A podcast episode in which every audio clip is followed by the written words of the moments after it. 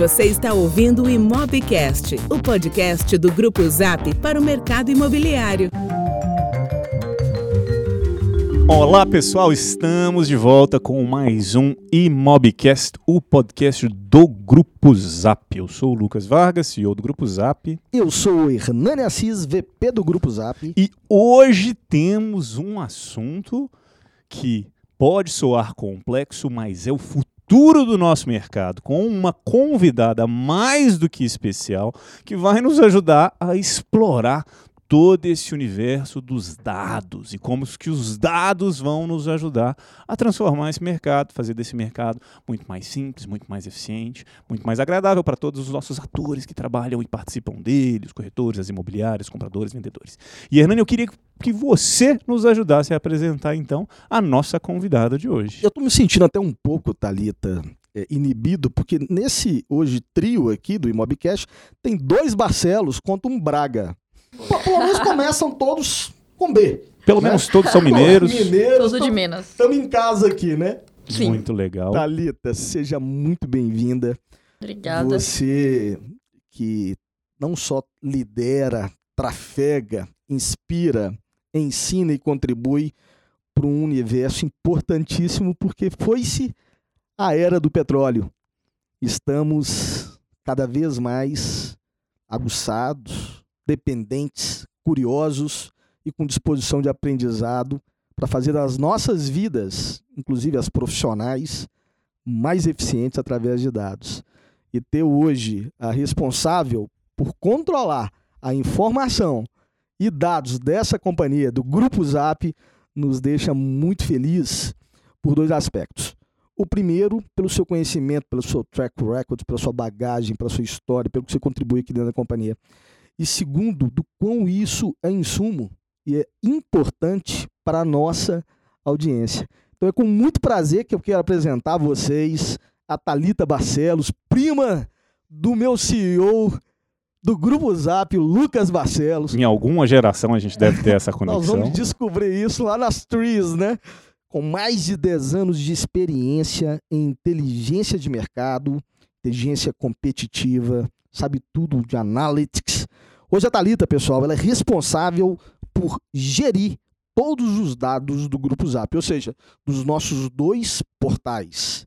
E hoje ela vai poder contribuir para a gente todo esse conhecimento que ela aprendeu ao longo do tempo das necessidades do nosso negócio, pensando no consumidor, no vendedor, no comprador, no intermediário, no produtor. Então eu queria de fato te dar boas-vindas eu tenho certeza que esse vai ser um Imobcast campeão, Lucas Vargas. Certamente. Olá, gente. E eu queria muito, Talita, que a gente, o Lucas sempre me pede para iniciar, porque é muito bacana que as pessoas conheçam o seu passado e como você chegou aqui no Grupo Zap. Que você contasse um pouquinho dessa história. Você que é graduada em Sistema de Informação. Isso aí. Conta tudo pra gente, Thalita. Obrigada, tô feliz de estar aqui podendo compartilhar um pouquinho desse mundo. De fato, quando a gente fala em dados hoje, o que se fala é dados é o novo petróleo, então é o que vai mover o mundo daqui para frente. Bom, eu comecei minha carreira em TI, então estudei sistemas, sou de Minas, interior de Minas. E eu estudei sistemas porque eu já gostava muito, já vislumbrava muito o querer transformar as coisas com automatização e com sistemas, mas ao mesmo tempo puxar a parte de negócio junto, porque eu sempre achei que essas coisas tinham que andar muito juntas. Então eu escolhi sistemas exatamente por isso. E eu comecei minha carreira na Ambev sendo a pessoa da planilha, do Excel. Eu trabalhava na área comercial ajudando os vendedores com os dados deles, olhando o método, olhando os números, olhando o preço, ajudando a precificar, fazendo tudo em Excel. Então, eu já trabalhava com dados, mas de um jeito ainda arcaico, que, que eu não tinha muitas essas ferramentas que a gente tem hoje, mas eu já conseguia transformar, puxo o dado de cá, cria macro e faço fazer aquelas planilhas que viravam do avesso. Então, foi um lugar que eu aprendi muito, principalmente a como a gente olha para o negócio olhando métricas, como a gente toma decisões olhando métricas e como os dados são importantes para a gente fazer isso. Mas quando eu comecei minha carreira, eu ainda estava na faculdade, na, na Ambev, e quando eu me formei, eu falei, agora eu preciso da parte técnica da coisa. Eu sei toda a parte de negócio, mas eu preciso buscar toda a parte técnica para me suportar. Então, eu virei trainee na Itambé, aí eu já, já fui para BH, numa cidade maior, Aí também é uma empresa de laticínios mineira, né, grande. E aí lá eu fui virar trainee da área de BI. Então eu comecei minha carreira de dados na área de BI. BI, Business Intelligence. Business Intelligence. Inteligência de negócios. É. E o que, que é isso? Então a, a, o conceito do por trás do BI era muito pegar os dados da empresa que estavam separados, agregar e transformar de um jeito que fosse legível para o negócio e entregar isso em forma de relatório, de informação para a empresa. E eu era a pessoa responsável por fazer essa transformação técnica. É interessante porque quando você está falando aqui, né, uma empresa, eu, nós, como mineiros, conhecemos muito bem também, né? E, e, sabemos do porte e tal. E aí você fala assim, mas para que? Como assim? Precisa de alguém para ir lá e pegar o dado da área A para juntar com o da área B, cruzar com o da área C e disponibilizar para a área D? É, mas essa é a realidade da grande maioria das empresas, por maiores que elas sejam, os novos produtos, os novos negócios vão sendo lançados e muitas vezes uh, fica uh, para um momento secundário essa integração dos dados, a extrair a inteligência do que é novo e aí tem sim um esforço específico para coletar esses diversos dados, extrair nos diversos uh, níveis aí de profundidade alguma inteligência e, e, retroalimentar as outras áreas. E era isso que você estava fazendo isso, lá na também. Quando a gente olha a maturidade de, de informação e de, de de analytics nas empresas, um dos primeiros estágios é essa parte de reporting. Então, é você conseguir juntar os dados e ter pelo menos as métricas e os, os conseguir monitorar o seu negócio e ter os relatórios. Que às BI, vezes você não consegue nem ter nem, os, nem identificar, nem Exato. colocar num relatório, num papel. Às vezes qual tá tão é espalhado, cada um no sistema que ou não tem como você juntar as informações, que nem isso você consegue fazer. Então, essa já é o primeiro estágio de maturidade mesmo das empresas, e onde que quando você está chegando lá falando de ciência de dados, caminhando por tirar, extrair insights mesmo dos dados, esse é um dos primeiros estágios. Então, foi por onde eu comecei, acho que faz até sentido dentro dessa trajetória de, de maturidade. Interessante. Quando a gente vai em algumas imobiliárias que são nossos clientes, a gente tem alguns serviços de consultoria que o time do DataZap, inclusive, presta e ajuda a identificar oportunidades de melhoria seja na gestão, uma eficiência de processo. É, uma dificuldade que é natural é que muitas vezes os dados que seriam necessários para entender a jornada de um cliente, para entender um processo de vendas, muitas vezes isso não está nem coletado. Então você nem tem o processo de registro da informação que depois deveria ser consolidada, tratada, etc. Então, muitas vezes não existe nem o registro lá no início. Imagino que mesmo nas empresas grandes isso acontece. Isso acontece muito. E aí você identifica isso e tem que ir lá na outra área e pedir. E aí, será que não vale a pena a gente começar a coletar essa informação? Essa informação é importante. Vamos armazená-la aqui para ela não se perder numa planilha? Quantas vezes essa for, for, quantas visitas foram feitas? Quantos contatos a equipe comercial fez? E às vezes isso não existe. Não existe. Ou quando existe, ela está espalhada em tantas planilhas que você não tem a noção de que ela existe. Então, ter, consolidar isso isso, mesmo que seja pegar vários, várias planilhas e juntar num lugar só, é o processo de BI. É você identificar onde os dados estão, você conseguir juntá-los para. Né, às vezes eu tenho dado de, de faturamento de um lado e de venda de outro, então eu preciso juntar essas duas coisas. É, e, e, disso eu vou extrair, vou gerar um relatório nem que seja para saber, eu estou crescendo ou eu estou caindo, eu estou melhorando Ô, Thalita, ou, ou, não. O que, que é mais difícil? É coletar o dado ou utilizar esses dados depois da coleta, né? A gente começa a analisar o, o, ciclo, né, Lucas, do quão difícil é você. O, o Tom Peters falava, né? É, a gente tem que deixar de ser profeta e virar historiador, né? Historiador para quê? Para poder entender o que o passado, para poder tomar decisões de hoje e, quiçá, planejar o futuro. Mas eu vejo também, às vezes, algumas empresas ou pessoas que detêm uma abundância de dados próprio governo detém uma abundância de dados e não trabalha esses dados e transformam em ativos de fácil percepção e aplicabilidade no negócio, né? Trazendo para o mercado imobiliário, eh, como é que se enxerga essa aplicabilidade dos dados e como que a gente pode, pegando carona no que o Lucas comentou, Lucas, facilitar tomada de decisões de processo para tornar a jornada ou seja, da compra ou da venda do imóvel com menos fricção, ou seja, menor dificuldade. Toda vez que a gente está falando dados, seja qualquer que seja o mercado, o, o, ganho que você tem dele é a personalização. É você entender quem que é o seu consumidor, quem que é o seu cliente, o que, que ele quer. Seja qualquer, seja o seu consumidor um, uma empresa, seja o seu consumidor um, um, seu cliente um consumidor final. Então você entender o que, que ele quer, o que ele está buscando, o que é importante para ele, faz com que você consiga personalizar o seu serviço, o seu produto e direcionar os seus esforços. Então essa é uma das partes muito importantes que você pode tirar do, do, dos dados. Então olhando, trazendo trazendo isso agora para o nosso mercado. A gente consegue entender, olhando o cliente final, a pessoa que está buscando um apartamento. A gente consegue entender qual apartamento ele quer, o que, que ela está buscando. Então, qual é o momento de vida dessa pessoa? Ah, ela é uma pessoa casada com dois filhos, então ela tá num, ela quer um apartamento que vai comportar uma família. Não, é uma pessoa jovem, início de carreira, que mora sozinha, quer morar numa área mais badalada, que é fácil dela sair.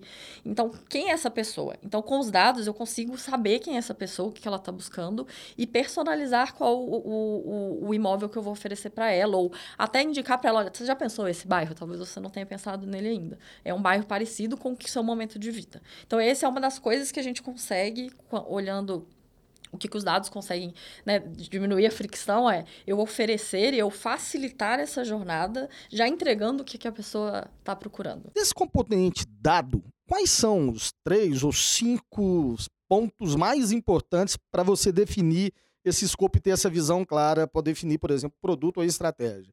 Quais são os dados? O que está atrás dessa palavra dados de forma mais simples? É, dado é uma coisa. Então, dado é o que você coleta, o que você guarda do seu negócio. E ele pode ser muitas coisas. Então, eu posso ter, quando eu estou falando de venda, quanto eu vendi, o que, que eu faturei, qual é a minha fatura, né, quantas notas fiscais eu emiti. E isso vai olhar para o meu negócio, e aí talvez eu, como imobiliária, consiga falar: olha, minhas vendas estão crescendo ou estão caindo, que às vezes é um feeling que quem está vendendo sabe se tem esse feeling.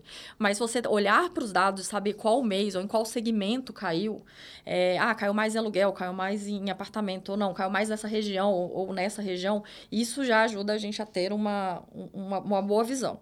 É, o outro lado do dado é da jornada da pessoa, quando a gente fala dos nossos portais, a gente, a gente coleta cada clique de cada site, cada página do nosso site. Nossa! Então, a gente sabe quando a pessoa, que busca que ela fez, quantas buscas ela fez, se ela visualizou aquele imóvel, até que página do, do, do das nossas, né, dessa busca ela foi, desses imóveis, quanto tempo ela ficou dentro de cada um desses imóveis. Então, a gente consegue coletar toda essa jornada para a gente entender e otimizar isso.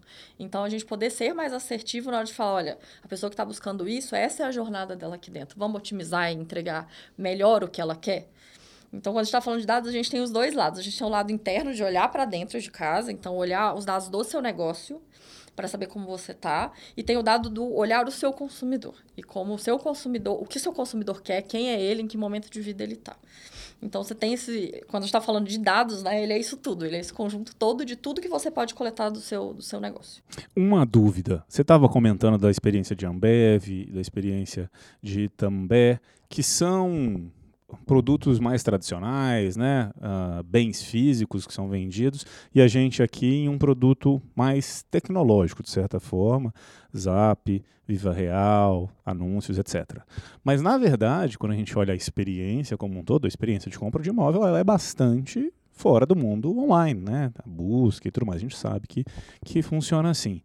É, então, a gente, na verdade, em um processo de compra de imóvel, ela sim transita por uma grande parte digital, que é o que você está falando, e a gente consegue coletar muitas dessas informações, mas a partir de um certo momento ela vai para o offline. O que está por vir em termos de como que a gente pode conseguir coletar mais informações do mundo offline para poder, como você está falando da jornada, que é muito longa, enriquecer cada vez mais esse processo de inteligência de entender o consumidor lá do início para poder influenciar não só olha esse bairro, etc. Mas talvez, olha, te conhecendo lá na frente, talvez naquele processo ali de negociação você vai ver que vai ter um problema com sua aprovação de crédito, enfim. Como que a gente pode pensar em ter uma jornada mais integrada do ponto de vista de coleta de dados e de insights que podem ser gerados? Uma das empresas que eu trabalhei foi a Fiat. Então,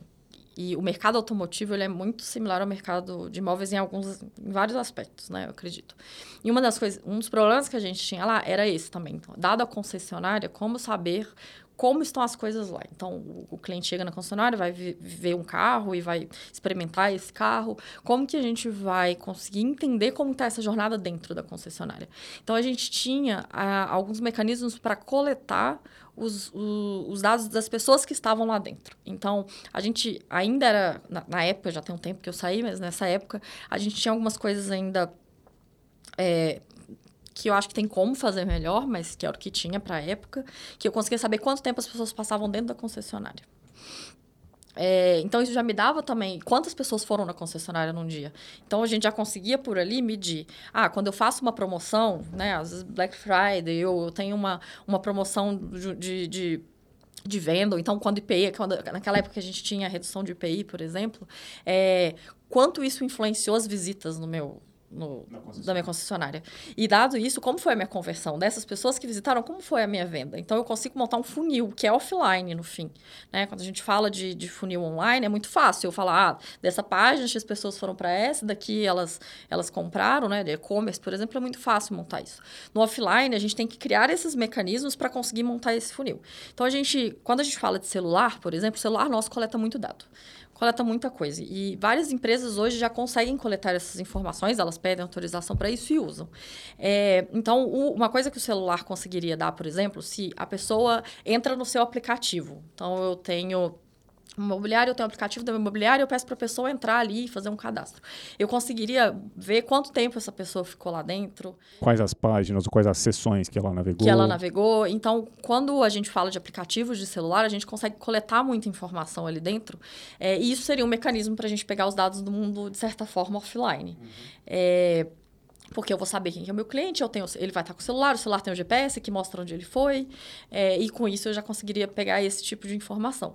É, então, a gente até fala muito, vou usar um termo aqui, que é o IoT, que é a internet das coisas, que são sensores que a gente pode colocar, e aí existem diversas formas de você né, colocar e usar isso, para que você consiga gerar dados das partes offline.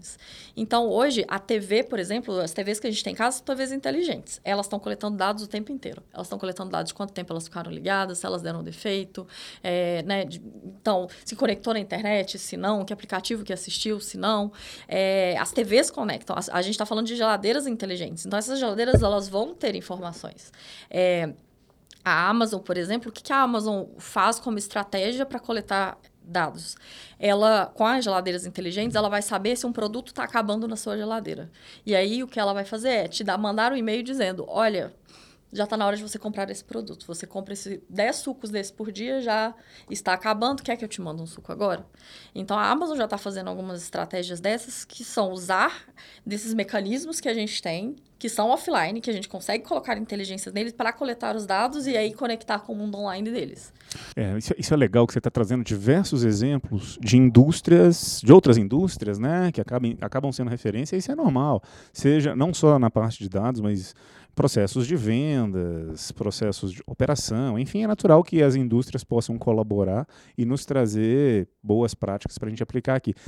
Acho que a gente acabou divagando e não chegou em como que você acabou entrando no mercado imobiliário, que a gente estava ali em, em, em, em Ambev, També, logo depois você foi para a é, Fiat, foi, foi. isso? Foi, aí então eu fui para a Fiat, é, lá na Fiat eu fui ajudar a montar a área de BI, mas a pegada do BI ela ia ser um pouco diferente.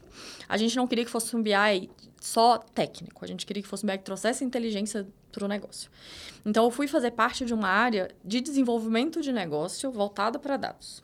Então, a ideia era criar uma cultura de dados na empresa, então, ajudar as pessoas a entenderem a importância de estudar dados para tomar decisão, integrar os dados de uma forma é, corporativa, então, as áreas lá acabavam usando dados, mas de forma desestruturada, separada. Então, o marketing usava os dados só do marketing, o comercial usava os dados do comercial, logística só da logística, e a gente queria ter uma visão 360 da empresa. Então, a, a, a ideia dessa área era fazer a junção de forma corporativa e garantir que quando a gente olhasse para o número, quanto a gente vendeu, fosse um número único para a empresa inteira. Então, era muito ter essa visão única e criar essa cultura de dados e ao mesmo tempo ajudar a, tra a, trazer insights. Então a gente era a área que quando alguma, algum diretor falava, olha, vamos trazer uma marca nova para o Brasil que tipo de concessionária seria legal para a gente oferecer essa marca? Ou em que cidades a gente deveria estar presente? Ah, vamos abrir uma nova fábrica de peças. Qual é a região a gente deveria estar para pagar menos imposto? Então, era esse tipo de, de decisões que a gente olhava para os dados, pegava, coletava, olhava para os dados e dava um insight. Falava, oh, então, talvez esse seja o melhor caminho. Então, foi uma quando eu fui para a FIT foi para ter essa outra pegada, que daí já, ele já vem é, colando mais no que a gente chama hoje de analytics, que é você pegar esse mundo de dados, que agora, dado tudo isso que eu falei, né, de geladeira coletando informação, de cada clique, de cada pessoa que está no nosso site, da televisão, isso é muita informação, é muita coisa. Então, você já vem numa pegada de pegar isso tudo e trazer algum senso para isso, porque uhum. a olho nu você não consegue gerar nenhum insight dali. E aí da Fiat eu vim para São Paulo, Aí tem, tem mais ou menos dois anos e meio eu vim para São Paulo, mas aí eu vim para ajudar a criar uma área de dados numa empresa, numa startup, aí eu comecei no mundo das startups, do, que era uma startup de educação de tecnologia do Vale do Silício, que estava abrindo uma, uma a operação no Brasil. Então eu vim ajudar a montar a área de dados aqui no Brasil. Então, isso foi legal, que me deu muito uma visão do que o Vale do Silício está fazendo, do que as empresas do Vale do Silício estão fazendo com relação a dados, como que elas estão usando dados. Né? O Facebook, Google são as referências nisso hoje. Então, eu fui muito, né, estando lá, entender como que a coisa era feita, como que eles utilizavam dados, eu ajudei a criar a área de dados aqui no Brasil. Fiquei lá um tempo e aí foi quando eu conheci o Grupo Zap. Gostei muito da da proposta do grupo como dados, assim, né? De como dados é importante para o grupo. E vim também ajudar a a, a, a, estruturar. Essa área já existia aqui, não foi para criar área, mas a estruturar e fazer essa área crescer. Uma dúvida. Você falou então dessa migração desse mundo mais offline para um, esse mundo de tecnologia e startups, em que a coleta de dados provavelmente ela já, já é mais estruturada e sim o desafio é usar e transformar o que você chamou de analytics, né? essa parte de criar insights em cima dos dados. É, você estava comentando da você estava comentando da, da jornada que é muito longa é, lá no início e, e, e, aí depois você comentou de todos aqueles pontos de captura de informação né, que quando o usuário navega no site a gente traz é, é, é possível falar que na verdade a gente coleta muito, muito, muito, muito mais informação do que o que a gente dá conta de processar sim, hoje? Sim com, sem sombra de dúvidas. Hoje, o nosso desafio, ele não é, no caso de quem é online, no nosso caso, ele não está na coleta.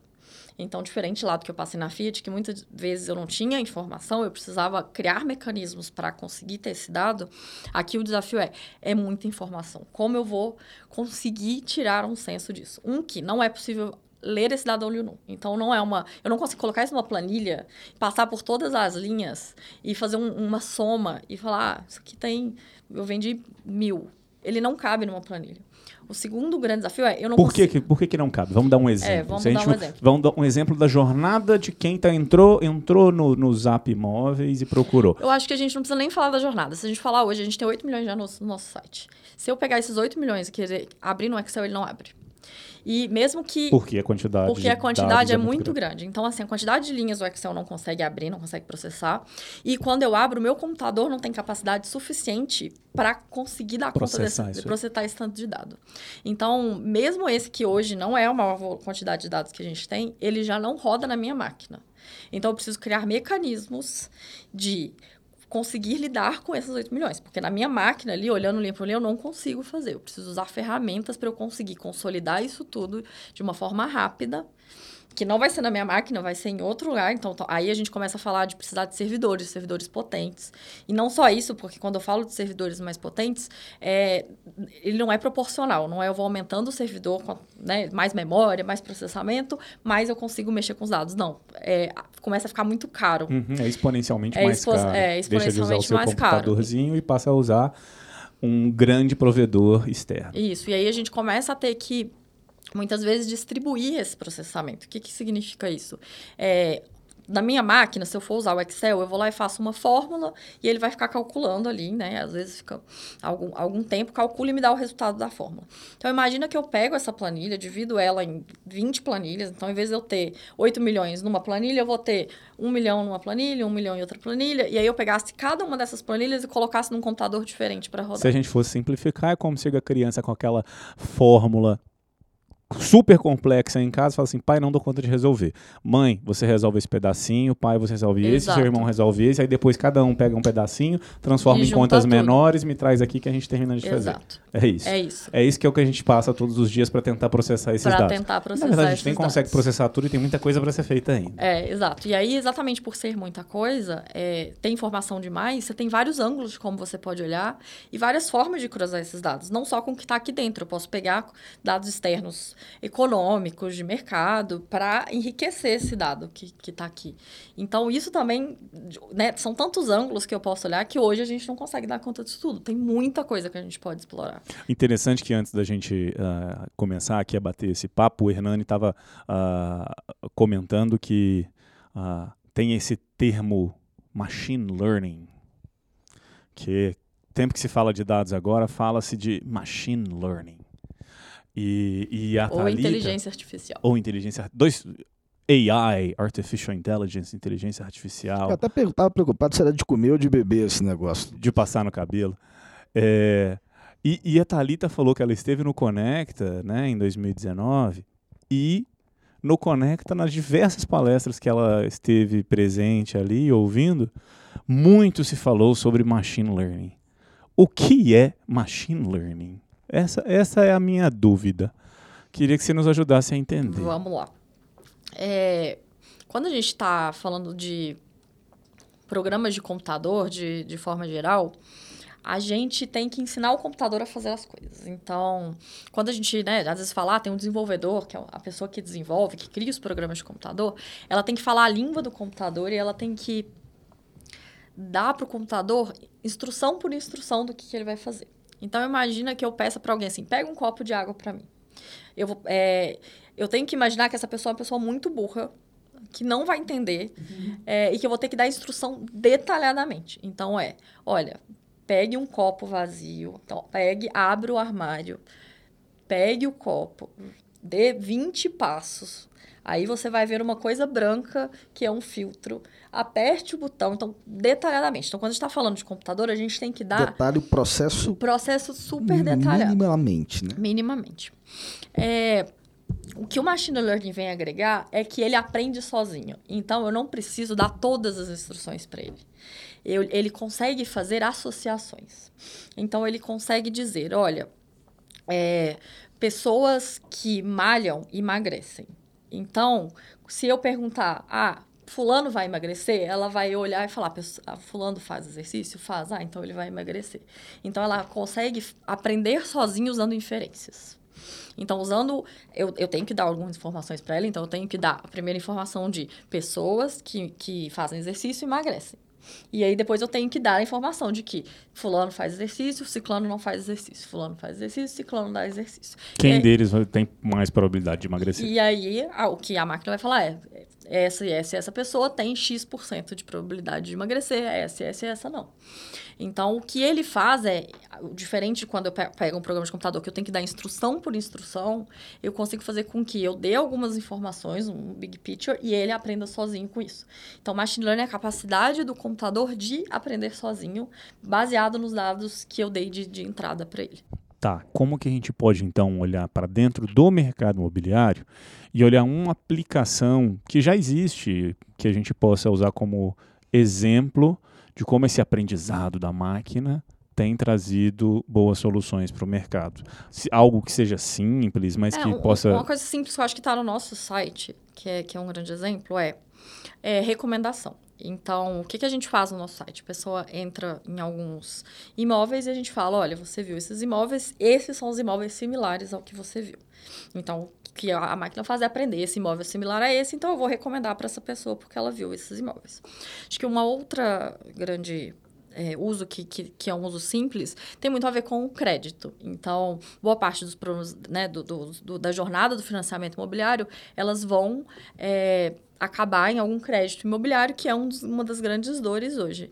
Então, se eu já consigo, entendendo o perfil da pessoa, prever se ela teria crédito ou não, dado né, o, o que o banco faz hoje até para dar o crédito, eu já conseguiria prever, eu já conseguiria no início da jornada entender e, e- e recomendar para essa pessoa o que ela poderia fazer para ter o crédito. Então, não, não esperar todo o processo ocorrer para no final ela fala, não, desculpa, você passou, sei lá, cinco meses, seis meses procurando apartamento, vezes, provavelmente mais, mas você não vai ter o crédito. Então, eu já consigo no início falar, olha, o dado, o perfil, talvez seja bom você verificar isso, ou já, já ir pensando nisso, nisso, nisso. Então, a gente já conseguiria adiantar um problema. Então, seria um, uma outra é, análise de crédito é uma coisa muito usada hoje. Machine learning é muito usada para análise de crédito. Você pega empresas, startups igual o Nubank e esses bancos digitais hoje, toda a parte de crédito deles vem usando machine learning. Então, o Nubank hoje tudo que ele. Se ele vai. Tudo que vai falar, a pessoa tem direito a crédito ou não tem direito a crédito, tem algum algoritmo de machine learning por trás dando uma orientação. Legal. Então você está falando aqui de alguns exemplos de. Ou que já são aplicados, ou que poderiam, que a gente já tem tecnologia, conhecimento, dados, uh, ah, para poder aplicar e que poderíamos, priorizando qualquer um, ou qualquer, enfim, uh, empresa que se propusesse a integrar e, e prover essa solução, poderia fazer. Agora, o que que a gente ainda não faz porque é difícil, complicado, caro, mas que se fizesse ou que está por vir em algum momento nos próximos meses, anos, e que teria um grande impacto. O que, que tem aí que a gente pode falar assim, olha, tem alguma coisa aí que está por vir que vai acontecer que vai ter um impacto grande, por exemplo? Eu acho que entra muito, aí vou usar outra, outro termo que é o de inteligência artificial, que é, acho que vai, vai vir muito na parte do atendimento. Então, a inteligência artificial, ela consegue vamos explicar o que é inteligência artificial primeiro, né? A inteligência artificial, ela é, é ela é uma, um braço do, de machine learning, então ela não deixa de ser um algoritmo de machine learning, mas quando a gente está falando de inteligência artificial, a gente está falando de alguns algoritmos específicos que simulam é, o cérebro humano. Então, exatamente por, por simular como o cérebro humano funciona, a gente está falando de uma inteligência que não é humana, que é artificial. Daí que vem o termo. É, e uma das coisas que inteligência artificial é capaz de fazer, muito de usar a nossa linguagem como se fosse um humano. Então, eu consigo ter pessoas atendendo em chat, em chatbots, às vezes até em telefone, que simulam muito humanos atendendo. Então, o que a inteligência artificial a gente usa, ou usa muito pouco, ou usa muito mal, hoje, as empresas que usam, às vezes, ainda é, não usam no potencial total que pode ser usado, é a gente simplificar principalmente a jornada do, da burocracia. Então, seja é, identificando documentos, e aí já conseguindo olhar para o documento e falar: esse documento está bom, esse documento não está bom. Ou seja. Ou eu... mesmo olhando para o documento e falando: esse documento é uma identidade. É uma identidade. É uma matrícula. Exato, e é uma identidade verdadeira, não é uma identidade falsa. E consegue olhar para a foto da identidade e pegar as informações dela. Então, consigo pegar, ó, aqui, nessa parte da identidade está a foto foto, aqui está o número, aqui está o nome, e extrai isso da imagem. Então, a gente, existem já tecnologias para fazer isso hoje. É, e toda a parte de atendimento, seja via chat, seja por telefone, a gente conseguir simular o atendimento e já deixar pronto as principais respostas que as pessoas têm, para que elas não tenham que esperar o humano. Então, se uma pessoa três da manhã quiser ser atendida, ela vai conseguir ser atendida.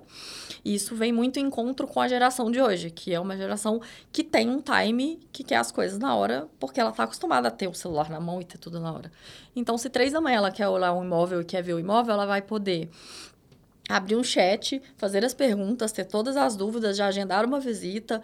É, dá para a gente usar a realidade virtual para poder fazer a visita no imóvel. É, então, né, com, com, se você tira a foto de forma correta, quem já usou o Street View do Google? Você consegue estar tá lá na rua sem estar na rua. Então, você consegue estar tá no imóvel sem estar no imóvel. E aí, você já olhando para isso, consegue, não, me interessa, quero fazer uma visita, não quero fazer uma visita. Então, você simplifica todo esse processo de jornada usando todas essas tecnologias. Então, são coisas que a gente ainda não, não explora, o mercado no geral não explora, mas que quando, quanto mais melhor, mais a gente conseguiria fazer. É interessante que esses bichos, né? Há alguns anos atrás, até no Pop Connect, o Denis deve lembrar bem disso. O Denis está aqui com a gente hoje, deixando esse Mobcast ainda mais encorpado, né, Denis? Tá aqui é, nos ouvindo do ladinho. Verdade. É, teve uma época, hoje bem menos, sabe, Thalita? Mas a gente que relaciona, Lucas, eu, enfim, o time aqui do Grupo do Zap que está lá no dia a dia conversando com empresários, donos de imobiliárias, corretores, incorporadores, tinha um medo muito grande desses mecanismos de machine learning, de inteligência artificial substituir o próprio corretor, né? Essas ferramentas. Então, existia, inclusive, assim, quase um drama no mercado e hoje a gente já pensa completamente diferente. Quando eu falo a gente, é o mercado, né? como no todo, e o Conecta Imob ajuda muito nisso. Então é bacana a gente analisar do ponto de vista que a gente não tem. Eu queria dar um passo atrás, Lucas, e, e te fazer uma pergunta, Thalita, para tentar a, ajudar a, essa turma nossa do mercado que está nos escutando entender um pouquinho do que tem um, e de como isso pode ajudá-los. Hoje nós somos provedores, a gente comercializa, a gente ajuda o mercado através de consultorias e serviços do Grupo Zap. De forma bem simples, o que, uma imobiliária, quando bate na porta uh, do Grupo Zap, ela quer comprar da gente? E eu queria também te fazer essa mesma pergunta do que o incorporador também quer comprar da gente. Até para que os nossos ouvintes possam entender né? Quais são esses KPIs, quais são os triggers, o que, que eles querem, o que, que essa turma quer de informação que entende ser valiosa e a gente consegue entregar para eles, para que eles possam tomar decisões de negócio, enfim, criar processos e desenvolver alguma estratégia, sobretudo para vender o imóvel. É quando a gente fala dos nossos portais, quando a gente fala tem 8 milhões de anúncios, eu tenho muita informação aqui dentro. Então, a gente consegue é, olhar o mercado no geral. Então, o que eu acho que quando uma incorporadora imobiliária está está procurando, que a gente consegue oferecer hoje, é muito essa inteligência competitiva de como ela está à frente aquele mercado que ela atua. Então, eu atuo no mercado de um imóvel de dois quartos, eu atuo numa região específica, como eu estou frente ao meu concorrente. É, o que, como o meu anúncio está frente ao concorrente. O que eu posso fazer para que o meu anúncio seja exibido mais vezes? O que eu posso fazer para que o meu anúncio chame a atenção das pessoas que estão no nosso site? É, qual que é o melhor preço para esse anúncio, dado a liquidez, né? Então é uma balança, mas dado a liquidez que eu quero, qual é o preço que eu deveria colocar dentro daquela região, dentro daquela tipologia. Então esse tipo de inteligência, como a gente tem é, a gente sabe o que está rolando no mercado no geral, a gente consegue posicionar aquele anúncio, aquela imobiliária dentro desse contexto como um todo. E isso é o que o DataZap hoje fornece muito como consultoria, e são vários dados que a gente tem são relatórios que hoje a gente consegue fornecer e entregar para os nossos anunciantes. eu acho isso fundamental, até porque hoje, no dia a dia, a gente percebe quando a gente vai participar de, de conferências, né, de painéis, todo mundo, Gente, quem não utilizar dado vai morrer, vai ficar para trás, é, não vai conseguir ter eficácia no processo. Os concorrentes que usam dados vão chegar no cliente mais rápido, vai conseguir gerar mais valor, vai oferecer uma experiência do usuário que está online melhor. Quer dizer, é, hoje, então, só não utiliza as ferramentas quem ainda não teve a informação da existência delas. A gente tem que ser quase pastor aqui, né? E, é. e, e, padre, né? Repetição insana, né, Lucas? Mas é sempre assim, assim que a gente aprende. Criancinha é assim, não é? É, então, é verdade. Criança aprende, é isso mesmo, é difícil. Mas deixa eu perguntar aqui um ponto interessante que você falou, Thalita, ligando com, com, com, com o desenvolvimento da pergunta do Hernando. Você falou de, de atendimento e, e, e como tecnologia e essa parte de inteligência artificial pode ajudar na parte de atendimento, mas para quem está desenvolvendo ou para quem quer aplicar, quais são os desafios, então, de se usar essa inteligência artificial para impactar o atendimento? Dados. É, ter dados é a chave de tudo. Então, coletar dados. Coletar dados, limpar. Então, hoje, no nosso contexto, 80% do nosso tempo é gasto limpando os dados. É, eles não vêm limpos, eles não vêm de um jeito que a gente consegue olhar e ter algum tirar a informação dele. A gente precisa tratar, transformar, tirar a coisa que está suja, que está ruim, que está ilegível, que não faz sentido dentro daquele contexto. Então, 80% hoje do nosso tempo é limpando dados. E eu não consigo ter bons algoritmos de machine learning se eu tenho pouco dado. Então, não adianta eu querer ter 100 linhas de informação e jogar no algoritmo, porque é muito...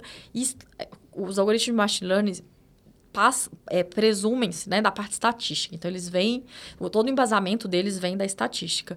Então, eles precisam ter relevância estatística. E para ter significância estatística, ele precisa ter uma amostra. Então, vou dar um exemplo. Quando a gente está falando de eleições, é, toda vez que eles fazem pesquisa, né, ah, presidente tal vai ganhar, porque ele está é, em X. A gente fez uma pesquisa com X pessoas, e aí eu tenho uma. Ele está com 50% de chance de ganhar, mas com 3% para cima, 3% para baixo. O que, que isso significa? Que eles pesquisaram o suficiente de pessoas para representar o Brasil inteiro, mas existe uma margem de erro. E esses 3% para cima e 3% para baixo é essa margem de erro. E o que os algoritmos de machine learning fazem é isso: eles te dão um retorno dizendo, ó, a probabilidade dessa pessoa ganhar é essa, mas com 3% de erro para cima, 3% de erro para baixo. Então, 50 pode ser 53, pode ser 47. É, então, eu preciso ter relevância estatística, então eu preciso uma amostra significante. E para isso eu preciso ter muito dado. E dados limpos. Não adianta também eu ter dados que estão contaminados, que estão com erro. Então, ah, exemplos de erro. Alguém tem um campo endereço que alguém foi lá e colocou CEP ou um campo endereço que tem o nome de uma pessoa. Isso atrapalha toda a análise, porque não é um endereço. Então, esse tipo de coisa é, que é muito, que dá muito trabalho de limpar, de, né, de, de, de, ter, de tratar, de coletar. Então, hoje, aqui no grupo, 80% do nosso tempo a gente gasta nisso. E, no geral, no mercado, os, os cientistas de dados, que são quem trabalham com machine learning, 80% do tempo deles é gasto na limpeza e tratamento de dados. Então, fica aí um recado né, para as imobiliárias e corretores para terem muito cuidado, né, Lucas, no preenchimento dos dados de forma correta dos CRMs das empresas. Né? Não adianta só a gente fazer um upload das fotografias, coloca lá a descrição, que tem uma vista maravilhosa, e não colocar o CEP, não colocar o endereço, enfim, não colocar todas as informações, dados de IPTU, porque tudo isso contribui para que nós todos os portais do Brasil possamos, não apenas do Grupo Zap, né, Lucas, a coletar e entregar valor para os clientes. Isso tem que começar dentro de casa, né? Sim, então, alguns exemplos. A gente tem o sistema de recomendação. Então, eu viro para quem está navegando nos nossos portais e falo, esse imóvel é parecido com esse. Mas se o imóvel no nosso site não está preenchido com o número de quartos, eu não vou conseguir recomendar, porque eu não sei o número de quartos, então não sei que ele é igual a esse. Ou se ele não tem o endereço correto, eu não sei falar que é a mesma região que a pessoa está buscando.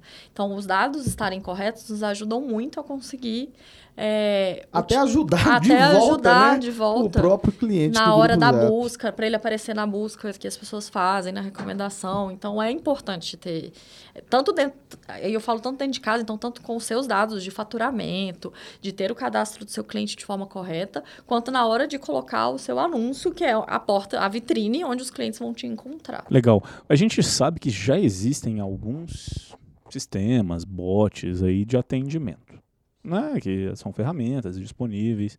É... Estes sistemas necessariamente usam machine learning, inteligência artificial? Uh...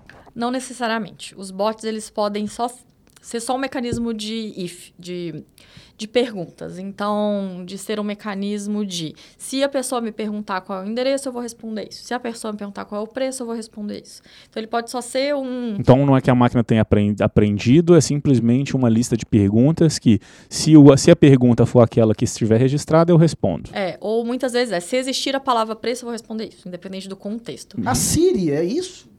Não, a Siri ela tem uma inteligência artificial por ah, trás. tem uma inteligência, tem. não é só um buscador de voz não, como não. você e o Lucas estavam falando agora, não. Não, a Siri, a Bia do Bradesco, que também é uma famosa, elas são inteligências artificiais. Mas não necessariamente os bots, aqueles bots de atendimento, têm inteligência artificial por trás. Uma coisa não, não exclui a outra. É, esses são muito fáceis de você visualizar que eles são bots, porque você faz uma pergunta, vem uma resposta muito fora do que você perguntou. Então, a não ser que você não faça a pergunta padrão, que ele foi desenhado para responder, vai vir uma resposta muito diferente do que você perguntou. E aí, a vantagem da inteligência artificial é essa. Então, ela consegue ir aprendendo e retroalimentando a sua própria árvore ali de informações, fazendo inferências em cima do que você me perguntou qual era o preço, mas na verdade, normalmente quando as pessoas me perguntam quanto é o preço, ela talvez esteja querendo saber qual é a parcela. E aí você é. pode responder e, e, isso, algumas coisas que você alimenta é até coisas do tipo, olha, preço pode ser valor. Então, se a pessoa perguntar qual é o valor, quer dizer que ela pode estar perguntando qual é o preço. Uhum. É, então, você, é, as inteligências artificiais, o segredo dela é como você vai o que a gente chama de treinar o modelo, que é aprender, ensinar a máquina. Então, como que eu vou ensinar a máquina a aprender? É, e aí existem formas de fazer isso. Uma delas é pegar as palavras em português e dizer, ó, oh, essa tem sinônimo disso, essa tem sinônimo disso. Mas eu também tenho que colocar contexto. Então, lembram quando, há um tempo atrás, tinha muito, ah, eu vou fazer isso, só que não. Ah, gostei disso, só que não. Então, se eu for olhar a palavra, a, a frase, ela me indica uma coisa, mas o só que não muda todo o contexto dessa frase. Então, isso é uma coisa que a gente tem que ensinar.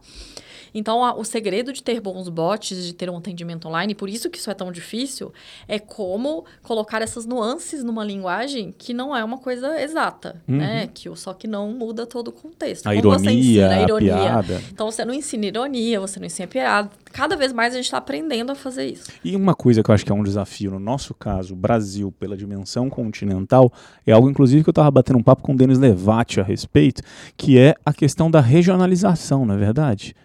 Se, se, se alguém fala em algum lugar quarto, no outro fala dormitório, uh, enfim, a questão de, de sotaques barra palavras e estilos de comunicação que podem ser diferentes. É, vou dar, para quem é de Minas, é, você vai falar Bauru, aqui em São Paulo é uma coisa e Minas é outra. É uma coisa muito relativamente simples, um sanduíche. Então, quantas outras coisas isso não acontece, esse erro de interpretação não acontece. Então, isso também é um desafio muito grande. Por isso que os bots ainda são, ainda são um desafio, porque você tem hoje vários atendimentos, mesmo os que usam inteligência artificial, que soam muito artificiais. E as pessoas não querem ser atendidas por uma máquina, elas querem ser atendidas por pessoas. É, então, conseguir ter esse trade-off de ter a, a, a parte da, de, de, ser atendido quando você quer, do jeito que você quer, mas ao mesmo tempo parecer personalizado, parecer humano, é o grande desafio hoje desse tipo de atendimento. Interessante. A gente está chegando, acho que já no, no, no, nos, nos últimos minutos aqui do nosso, do nosso papo estou com a cabeça um pouco fervendo aqui pela dificuldade e complexidade das coisas que a, que a Thalita traz para a gente, mas uh, eu não poderia deixar a gente chegar no final sem entender um pouco das perspectivas do que vem por aí. A gente está falando da Thalita que está aqui com a gente no grupo Zap, é, mas seria bom se a gente pudesse uh, aproveitar justamente essa sua experiência e, e tra tra tentar trazer um pouco dessas informações internas de qual que é a visão do ponto de vista de dados que a gente pode dizer que o grupo Zap tem para simplificar essa jornada de compra, venda, locação e melhorar o mercado através do uso de dados? O que está que que que tá por vir? Então, hoje a gente está muito nesse desafio de limpar esses dados, que a gente, como eu falei, tem cada clique de cada item no site, de todos os dados de anúncio que a gente tem, os dados dos CRMs. É, e o que a gente vem, o que a gente vê para o futuro para simplificar, é, acho que são essas duas vertentes que eu já comentei. Um é toda essa parte de desempenho, então conseguir entregar, é, seja no, no CRM, seja é, por relatórios como está o desempenho das, das imobiliárias, das incorporadoras, dentro do contexto onde ela atua, dentro do, do né, o, o, o poder entregar para elas qual a qualidade desses anúncios que elas estão colocando, qual a probabilidade dela receber leads, o que, que ela poderia melhorar para receber mais leads. Então, esse é um, um, um tipo de de, de, de fluxo que a gente está olhando, e o outro é melhorar a jornada no nosso site. Então, é usar dados para personalizar e simplificar essa jornada mais, mais de, de, forma mais simples possível. Então, a gente quer que quando a pessoa entre no nosso site, a gente consiga entregar os melhores anúncios de forma simplificada e dar ferramentas para que ela possa ser atendida quando ela quer, para que ela possa ter as perguntas para as respostas que ela tenha, as respostas para as perguntas que ela tenha. É, então, com, com os, com os dados que a gente coleta, a gente consegue criar essa personalização. E para as imobiliárias, os corretores e incorporadoras que estão anunciando, o que, que existe de perspectiva de melhoria nos serviços para para o atendimento que eles prestam? Então, muito dentro de, da gente poder oferecer essas ferramentas de, de atendimento, né? Que, como a gente tem dado, a gente conseguiria ter esse tipo de atendimento personalizado e oferecer algum bot para que eles possam é, plugar dentro dos anúncios deles.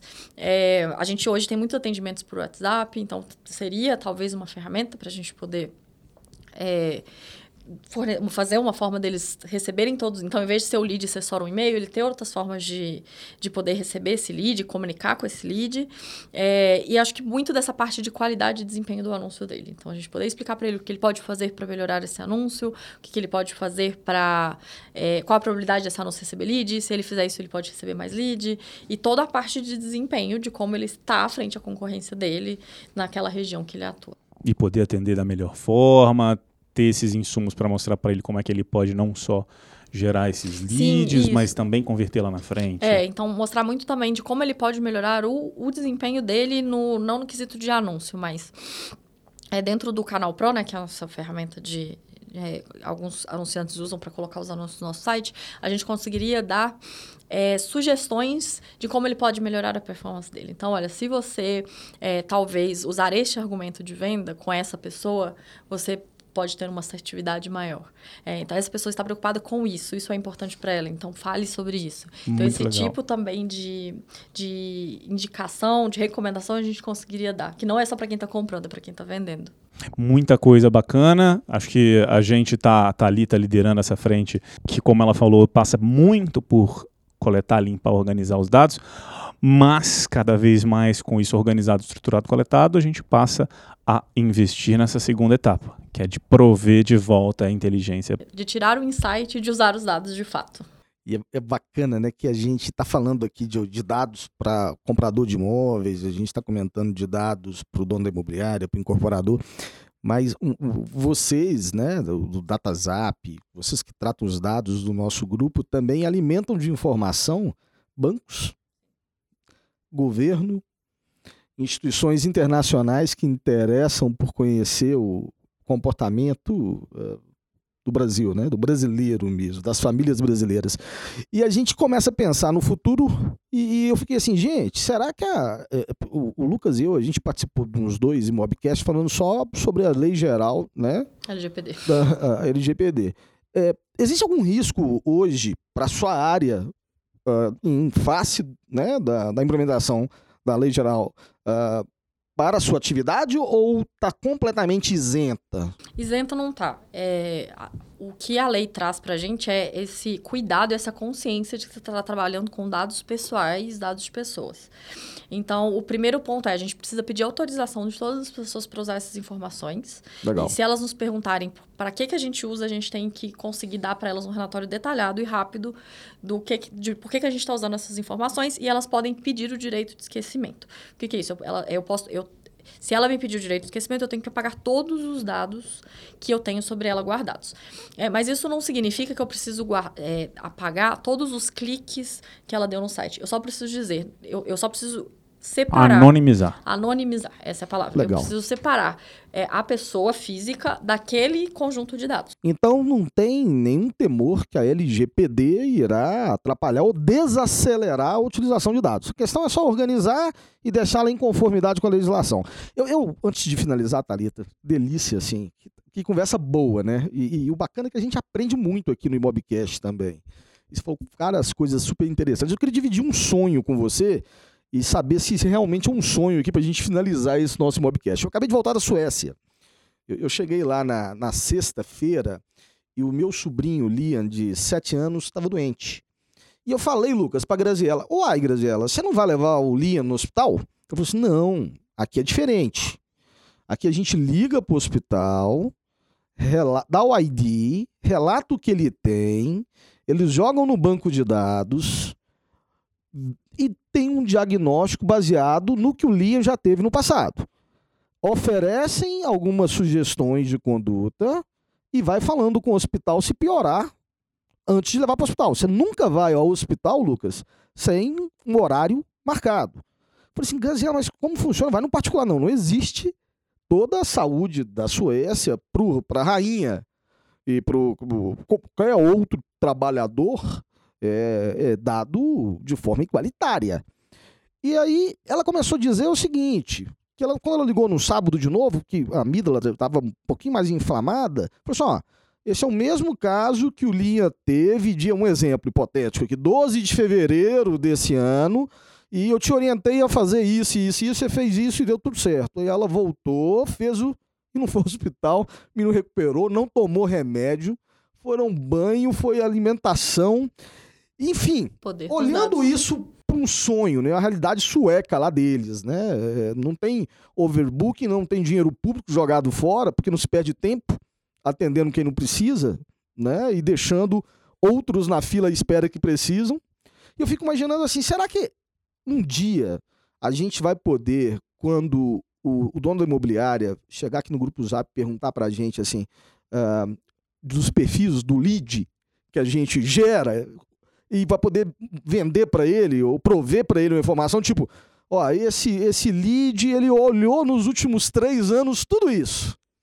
até para poder entender o comportamento passado das necessidades ao longo do tempo daquele lead. Porque aquele lead a gente tem que olhar aquilo ali como um ser humano, um representante de uma família que quer realizar um sonho, quer ter a casa, quer ser feliz, quer comemorar aquilo, né? Será que eu tô muito sonhador ou ainda a gente vai chegar numa evolução estilo Suécia e entregar uh, não só uma, um, uma informação, mas um caminho até para que o, o, corretor de imóveis ele seja mais eficaz e às vezes uh, encurte essa jornada nossa hoje que é de 468 dias, né, com índice de satisfação de 3, né, Lucas, a cada 10, né? E isso é uma viagem na maionese minha, desculpa e perdão da terminologia, não, é super possível. Ah, quando eu falei da, que a gente está olhando muita personalização, que a gente consegue ter os cliques, é exatamente para a gente conseguir fazer esse tipo de coisa. Porque é, quando as pessoas estão logadas no nosso site, eu consigo dizer, foi a pessoa que há três anos viu esse imóvel, depois ela viu esse, depois ela viu esse. É, hoje a gente não obriga as pessoas a logar, então eu não consigo ter esse tipo de informação. Eu consigo ter dentro daquela sessão o que, que ela, ela navegou. Mas existem meios para a gente... É, fazer com que cada vez mais as pessoas se identifiquem e queiram se identificar para que a gente possa ter Eu esse acho tipo que é de benefício de, dela de também, benefício né? dela, dela exatamente. Também, né? Vai então, otimizar o tempo dela é, também. A gente já coleta dados hoje para fazer isso. A grande dificuldade hoje é ter essa identificação, principalmente a longo prazo. É, nossos portais mudaram muito, então algumas coisas é, do jeito que as pessoas navegavam mudou, então a gente ainda também tem esse problema, mas é uma coisa possível de se fazer. Legal. Quando a gente conseguir tratar e coletar isso tudo, que é hoje o grande desafio, mas não é um sonho impossível, é super possível de Como diz o Lucas Vargas, nada muda, também mas é só sonho. acelera. Vamos, É. vamos, vamos, vamos caminhar por esse caminho, né? Talita, infelizmente a gente adoraria ficar aqui mais e mais tempo conversando, aprendendo, contribuindo para o mercado, dividindo essa experiência, mas bacana entender a sua visão e as tendências. Eu quero super agradecer o seu tempo hoje, também te parabenizar ah, ah, pela sua liderança e todo o seu time que cuida com muito carinho e amor dessas informações e que ajuda tanta gente. Muito obrigado. Ô Lucas, eu queria super te agradecer a oportunidade de fechar esse Mobcast, Lucas. Maravilhoso, olha Que só. coisa linda, Deus lhe pague. Obrigado, obrigado, Thalita. Obrigado, Hernani. Valeu, Lucas. Valeu, Thalita. Até Tchau. mais. Tchau, tchau.